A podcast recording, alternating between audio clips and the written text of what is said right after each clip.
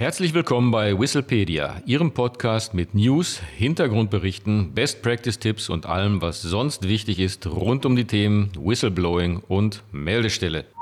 Auf geht's!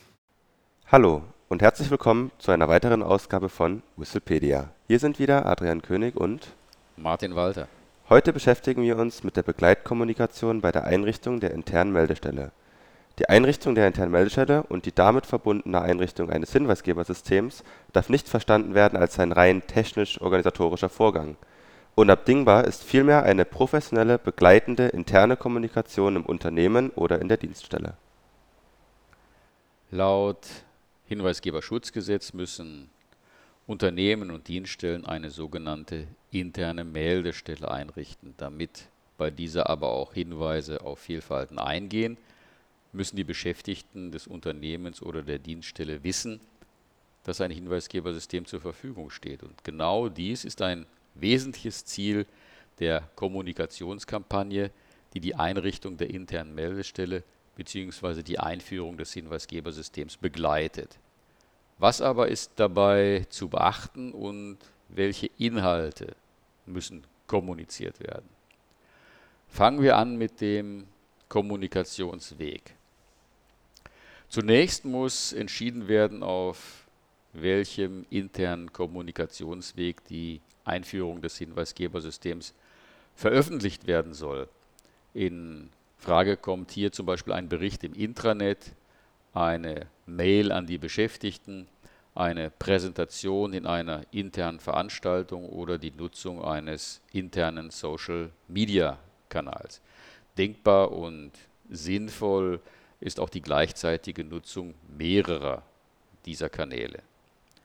Wichtig ist, dass die Kommunikation zeitnah erfolgt und dass so viel Kommunikationsdruck aufgebaut wird, dass die Botschaft in die Köpfe der Beschäftigten des Unternehmens bzw. der Dienststelle gelangt. Nach dem Kommunikationsweg muss man sich natürlich Gedanken machen über die Kommunikationsinhalte.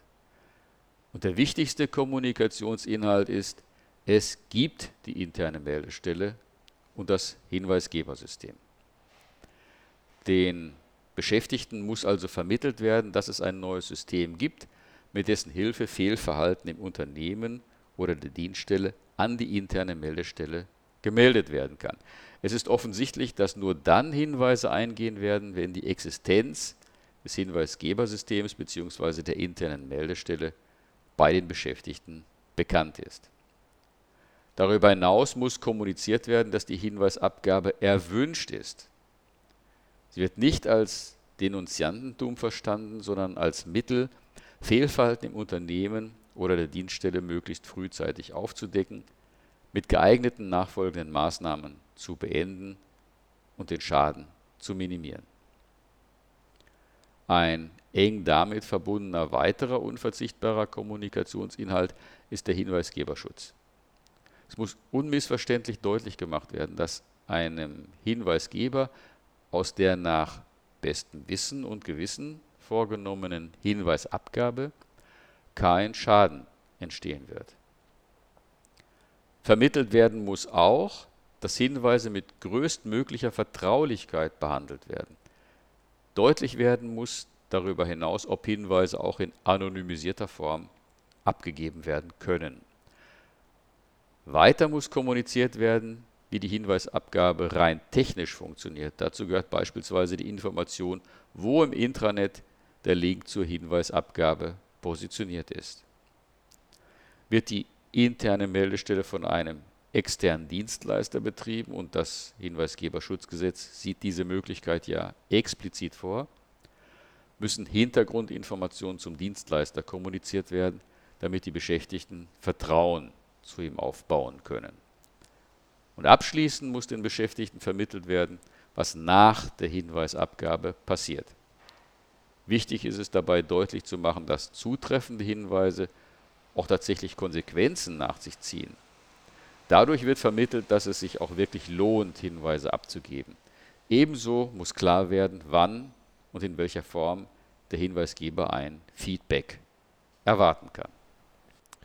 Vielen Dank, Martin. Zusammenfassend kann man also sagen, dass eine gut durchdachte und professionell umgesetzte Begleitkommunikation bei der Einrichtung der internen Meldestelle sowie bei einem Hinweisgebersystem unverzichtbar ist. Nur dann werden die Beschäftigten wissen, dass es ein derartiges System gibt, dass die Hinweisabgabe erwünscht ist, dass sie keinerlei Nachteile zu befürchten haben, wie die Hinweisabgabe konkret funktioniert und was sie schlussendlich als Feedback erwarten dürfen. Das soll es auch schon gewesen sein für heute. Wenn Sie noch Fragen oder Anregungen haben, dann schreiben Sie uns doch einfach eine E-Mail an info@hinweisgebersystem24.de oder besuchen Sie unsere Website unter www.hinweisgebersystem24.de. Vielen Dank und auf Wiederhören. Auf Wiederhören.